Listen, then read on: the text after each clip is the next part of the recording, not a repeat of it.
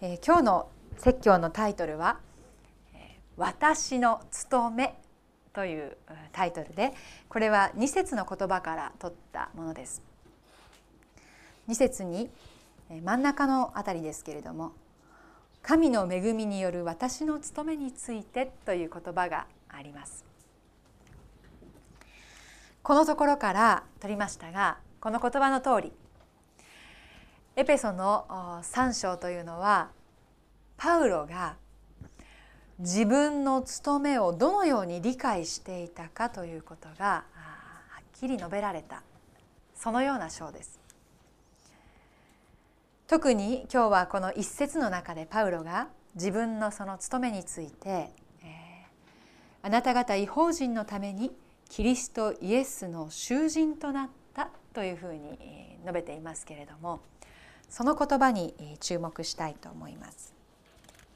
3章の一節にはこういうわけであなた方違法人のためにキリストイエスの囚人となった私パウロが言いますとそういうふうに書いてあります実はこの一節の最後の「が言います」というのは新海訳の気の利いた意訳というか負荷付け足しなんですね。原文を読んでみますとちょっと奇妙な文です。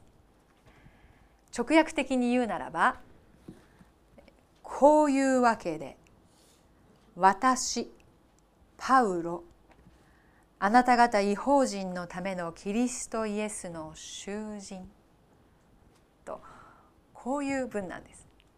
3つの言葉がポンポンポンと並んだだけの文なんですね。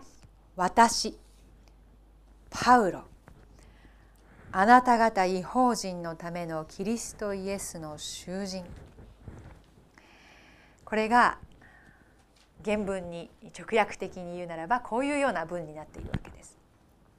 そして、このいびつな文が出てからその自分のことをこのように端的に表現した上で仕切り直して2節何と言っているかあなた方のためにと私がいただいた神の恵みによる私の務めについてあなた方はすでに聞いたことでしょうと言い直しています。私パウロキリストイエスの囚人この私の務めについてと言っているわけですから要するにどういうことかというとパウロは自分が囚人であることそれが私の務めなんだとこういうふうに言っているわけです。囚人それが私の務めだとパウロはここで言っています。不思議な言葉です。ところでパウロは確かにこの時囚人だったんです。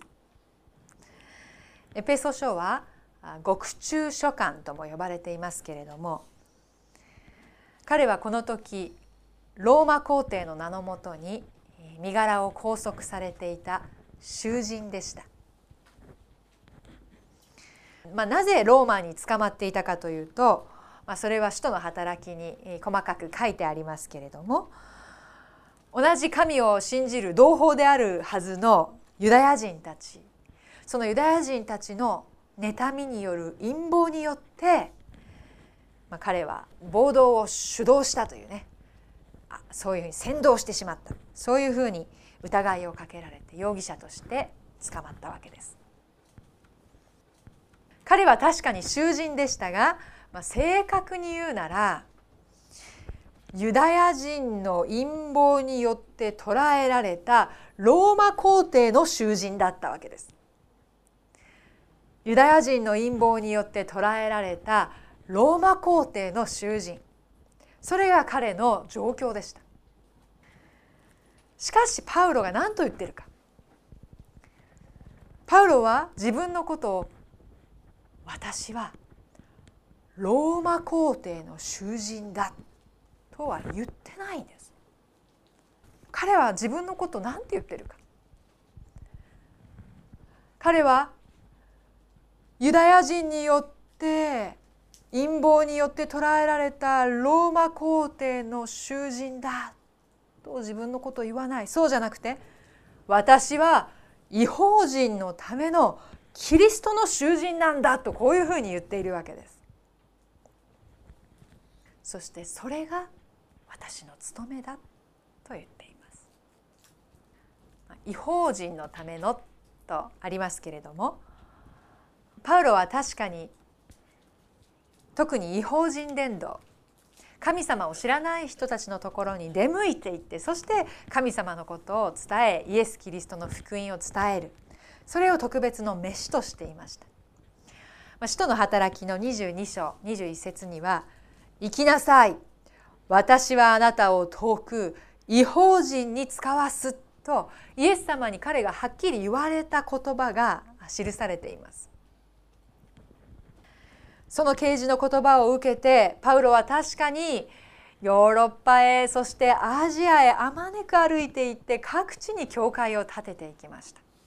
その記録が使徒の働きに詳しく書いてあるわけですが。そしてこの違法人伝道の足跡聖書研究のではですね俗にこれを第一次伝道旅行第二次伝道旅行第3次伝道旅行なんて言いますね。で少しあのバイブルミニだとはないかもしれませんけどもちょっと大きめの聖書だと後ろにこういう地図が載っていてで第1次第2次第3次伝道旅行の旅程がどういうものこれ旅行じゃないですよ。レジャーではないですよ。彼はそうして宣教の旅に出ていったわけですよね。その旅程がこの地図に載っています。で彼は遠く違法人へ使わすとイエス様に言われたその言葉の通りにヨーロッパアジア各地に行って教会を建てイエス・キリストのことを述べ伝えていった。第一次伝道旅行第二次伝道旅行第三次伝道旅行ときて最後にどうなったか捕まったわけだ。ローマに捕まった。そして囚人となったのです。皆さんがパウロだったらパウロの立場にあったらどう思うでしょうかね。例えばね第一次伝道旅行第二次伝道旅行第三次伝道旅行あー頑張ったわでも投獄されちゃっちゃもうできないわ。これで宣教活動は終了。おしまい。お疲れさん。とね。あとは解放されるのを待つしかないな。そういうふうに思うかもしれませんし。まそれぐらいお気楽だったらいいかもしれないですけどね。イエス様は確かにあの時自分に「違法人へ使わす!」なんて言ってたはずなのにどうして投獄されちゃうのかななんで囚人なんかになるのかな？なんでこうなっちゃうのかな？結局神様なんて信じたってこうなっちゃうんじゃないか？信仰なんて無意味だよ。俺の人生何の意味もなかったじゃないか？とがっかりしてしまっても仕方ない状況だと思いますね。あるいはああこんなに俺なりに一生懸命やってきた。第1次第2次第3次伝道旅行。あんなこともあった。こんなこともあった。でもこういう悪いこと言っちゃったかな。あんな失礼なことしちゃったかな。もしかして今投獄されて囚人になったのは神様の罰なのかな。神様は俺のこと見捨てちゃったのかな。もう俺のこと愛してないのかなね仮にそういうふうに思ったとしても仕方ないような状況だと思います。一生懸命伝道して歩いたのに何も逮捕されることないじゃないですか。しかしパウロ本人はそんなふうに思っていなかったことがはっきりわかります。彼はローマ皇帝の囚人になって捕まったその時にああこれで神様の計画は終わってしまったんだな。神様に見捨てられてしまったんだ。これは罰だ、ああ、もう俺は使い物にならないんだ、ね、そういうふうに落胆したりがっかりしたり自分のことを卑下したり否定したりはしなかった。彼はどうしたのか。彼は獄中にいるからこその宣教をこの時とばかりなお力を受けて始めるようになったのです。恐ろしいことです。彼は使徒の働きの最後の最後28章の31節だったでしょうかね。使徒の働きを締めくくる言葉がどんな恐ろしい言葉で終わっているか皆さんご記憶でしょうか。彼は囚人だったんですよ。その囚人の彼が何をしたのか。使徒の働き28章31節大胆に少しも妨げられることなく神の国を述べ伝え主イエス・キリストのことを教えたって書いてあるんです。恐ろしいことです。獄中で帰って祈りと神様との交わりの時間をたっぷり持つようになることができてそれで彼は深い瞑想と洞察の時間を得てこの時とばかり今開いているエペソ書やコロサイ書やピリピ書を書きしたためて各地に送らせたのです。そしてどうですか？2000年後まさか日本で彼の言葉から励ましを受けているそういう人々がいることを彼が想像したでしょうか？遠く違法人へ使わすとイエス・キリストが確かにパウロに言われた通りに私たちは2000年の後も確かにパウロの言葉によって神の真理に預かっているではないですか。かくして彼はユダヤ人の陰謀によって捕らえられローマ皇帝の囚人になったからこそ違法人のためのキリストの囚人となったのです。キリストの囚人。なんと麗しい言葉かなと思います。私が仙台教会に来て初めてクリスマスを過ごした時に祝会に参加したんですね。それで毎年恒例なんでしょうね。私にとってはそれが初めてのことでしたけれども祝会の最後に主人会の賛美があるんですよね。主人会の方たちが、まあ、会場ちりぢりになっていたんですけれどもその時になるとこう前にで集まって出てきてくださってそれで司会の方がね次は主人会の方たちの賛美ですとこういうふうに案内してくださったら主人会の方のどなたかがね聞き間違えて「え囚人会?」って言ったんですよね。そしたらなんかこうドヨドヨドヨっとしまって何かこう一瞬悪いジョークかのような空気がもやっと立ち込めたんですけれどもすぐにその空気は一転して「そうだ我らは主の囚人だ!」なんて言ってね彼らはもうすごい笑顔で皆さん出てきて意気揚々と賛美をしてその姿に私は衝撃を受けたことを思い出しましたメッセージの準備をしながらそういえば主の囚人会がいたなというふうに思い出したんですけれども。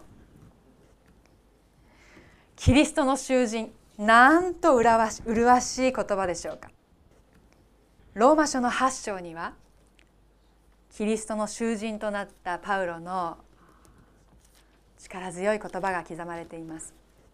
もし開ける方はご一緒に開いていただきたいと思いますがローマ人への手紙8章の38節39節。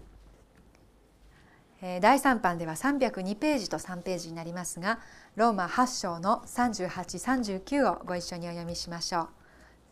はい、私はこう確信しています。死も命も見つかいも権威あるものも今あるものも後に来るものも力あるものも高さも深さもその他のどんな被造物も私たちの主キリストイエスにある神の愛から私たちを引き離すことはできません。ローマ皇帝だろうがユダヤ人だろうが私の体は拘束することができるかもしれない。あるいは私の体を傷つけたり私の体を死に追いやることはできるかもしれないけれども主よこの魂を捉えたのはあなただけですと彼は告白しているのです。私の魂を捉えたあなたの愛から私を引き剥がそうとするものは何もありませんと今ここでパウロは力強く告白しています。キリストの囚人なのです。他の誰も私の魂を捉えることはできない。私パウロ違法人のためのキリストイエスの囚人。これが私の務めですと彼は告白します。皆さんの務めは何ですか？私たちの務めは何でしょうか？私たちは自分がひとたび苦しい状況に置かれたり悲しみや孤独にもだえたりする時どう思うでしょうか？心底がっかりしてしまう。やけっぱちになってしまったり不安になったり憤ったりします。あるいはもう夢も希望も何もないと言わんばかりにうなだれて絶望してしまったりします。状況がうまくいかない。思うようにならないとそういうふうに思う時は私たちは3歩進んだのにこうやって2歩下がってたら人生なんてなかなか進まないよねとそうやって勝手に自分の人生を評価してしまいます。今ある状況をこれが私の務めですと言えるわけがないそういう弱さが私たちにはあるんじゃないでしょうか。第1次第2次第3次伝道旅行を終えてもっと伝道しようもっと主に仕えようという時にローマに捕まって2年も身柄を拘束されてその立場に置かれたら私たちは絶望せずにおられるでしょうか？パウロのようにこれが私の務めですと言えたでしょうか？エジソンは1万回以上実験に失敗したそうですね。でも彼は絶対に私は実験に失敗したとは言わなかったそうです。そうではなくて何と言ったかというと成功しない実験方法を1万回以上発見した。とこういうふうに言うんだそうです。すごいですよね。私の父が今マラソンにはまってましてね。あの家中にマイナーなこうなんでねあんまり有名じゃないマラソン雑誌が転がってるんでちょっとペラペラって見てね。中橋富夫さんという76歳御年76歳のキラキラした男性が写ってまして。彼はなんとフルマラソンを3時間30分で走るんだそうです。それでその彼はね4年前に腎臓がんが見つかってその腎臓の片方を摘出してで今年の初めには胃がんが見つかって胃も3分の2切除した。いや腎臓も胃も切って体をさらに軽量化できました。なのでもうしばらく3時間30分台で走るのではないかと思ってます。って言うんですよ。驚きですよね。クリスチャン作家として有名な三浦綾子もこういう文章をしたためています。病気のみならずあの時なぜ私はこんな不幸な目に遭うのかと思ういわば人生の曲がり角に幾度か立たされてきたものである。不思議なことに後で考えるとそれは皆自分の魂の生活のためには必要な曲がり角であったと思わされている、まあ、私事なんですけれども今年4月に結婚する予定だったんですね。なんだかちんたらしてたらこんなことになってしまった8月まで皆さんにこうやって受け止めていただいている状況なんですけれども。まあ、もちろん皆さん心配してくださるんですよね。何がどうなってるのか分かんないけど大丈夫？ということで。なんか進まないね。大丈夫？まあ本人が誰よりも心配しているところもあるかも分かりませんけれども進まないね。後退してるね。と思ってしまうようだけど違う違う違う違う違う違うよ。進まないね。後退してるね。落ちてしまったね。電源が切れてしまったね。いろんな言い方あるかもしれませんがそれ人間の評価ですからね。それは私たちの評価です。神様の目から見たら今その目には暗く見えるかもしれない険しく見えるかもしれない道を前に進ませてくださってるのです。今必要があってその道を歩んでいるのです。私たちの目には見えないしかし確かな約束に預かるために必要があってそこを通るのです。そこにはとっておきの秘密があります。神様にしか見えない。でもしかしその道の向こうに確かにある光に預かるために私たちは今あるところでこれが務めですと歩んでいくのです。神様はわざわざ私たちにそういう道を与えてくださった。その道を通れば確かにその向こうに祝福が見える。いや本当は今すでに祝福なんですよ。でも私たちには見えない。でも見えるような祝福にも預からせてくださることになる。その道があるのにいややれ私は。進んでない。後退してる。落ちている。飛んでいる。切れている。壊れているね。今の自分は自分じゃない。本当はこんな自分になるべきだと自分いじめをしてしまう。そうじゃない。神様は格別の守りを持って私たちを今導いておられるのです。格別の愛を持って私たちに望んでおられます。道は道ですから暗い道もあるし険しい道もあります。神が愛ならどうしてですか神様と言いたくなるようなそういう時があります。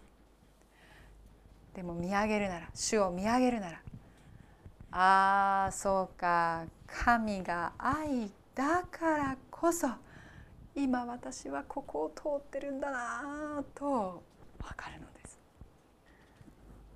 私の世話になっている実家にはテレビがないのであまりこう状況が分からなかったんですけれども最近時の人としてあの新垣勉さんっていう盲目のテノール歌手が歌手が取り上げられていると聞いています。彼は戦後の混乱の中でアメリカ軍人と日本人女性との間に生まれたんですけれども生まれてすぐに、まあ、医療のミスで失明をしてしまう。そして1歳の時にご両親が別れておばあちゃんに育てられるんですけれども、まあ、おばあちゃまは14歳の時にその勉さんが14歳の時に亡くなられてで天涯孤独の道を歩む。自分の存在価値もわからない生きていく目的もわからない中で彼は自殺を図る。だけどそれもかなわず。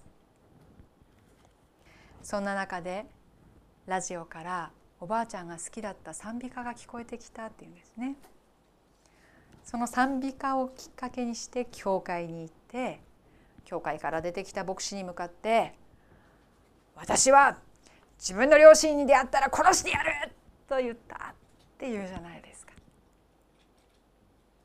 しかしその牧師に迎え入れられて育ちそして東京の進学校へ行って音楽大学へ行って今や牧師でありそしてテノール歌手として各地で伝道しておられるそうですね。彼は戦争のせいで自分は生まれた。戦争の犠牲者だ。それで終わらない。戦争のせいで私は生まれた。だから平和のために歌い続ける。これが私の務めだって言うんです。肉の目で見える状況はとっても厳しい状況です。なんでこうなるのか神がおられるのらどうしてなんだ？そう思うような時がある。でもそうじゃない。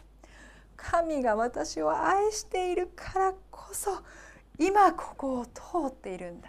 ここを通るのには私の役目があり使命があるんだというところに彼は断ち切ったんですよね。私たちもそのようにこれが私の務めですと言い表していくものでありたいと思います。なかなかこれが私の務めですっては言いたくない言いにくいそういう現実はあると思いますけれどもその時に見逃してはならないのはたった一つ変わらない絶対に永遠に変わらない真実ですそれは神が私たちを愛しているということです。それだけは絶対に変わらないのです。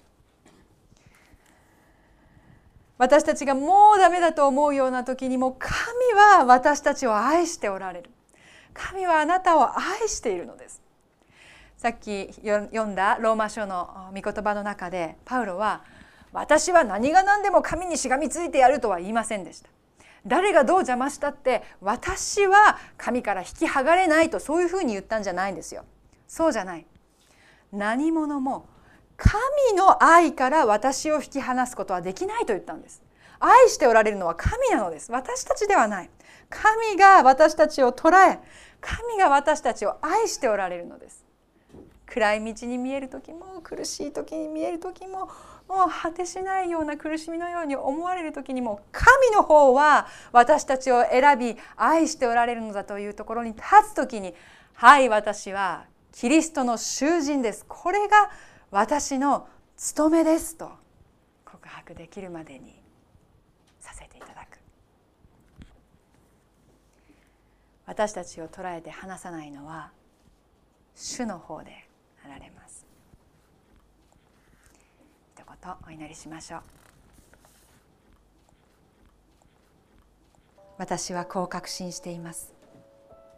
死も命も見つかいも権威あるものも今あるものも後に来るものも力あるものも高さも深さもその他のどんな被造物も私たちの主キリストイエスにある神の愛から私たちを引き離すことはできません。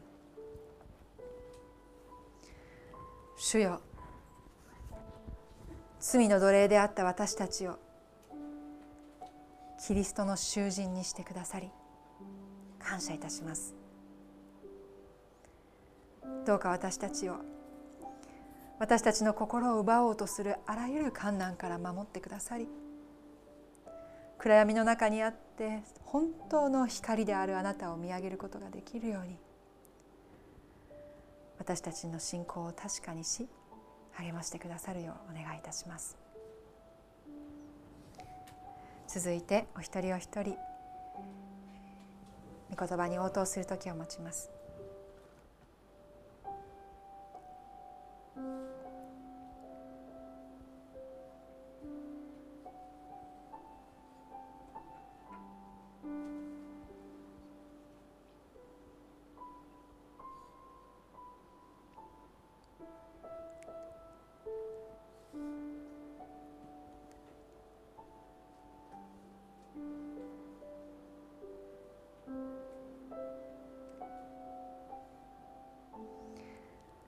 主よ。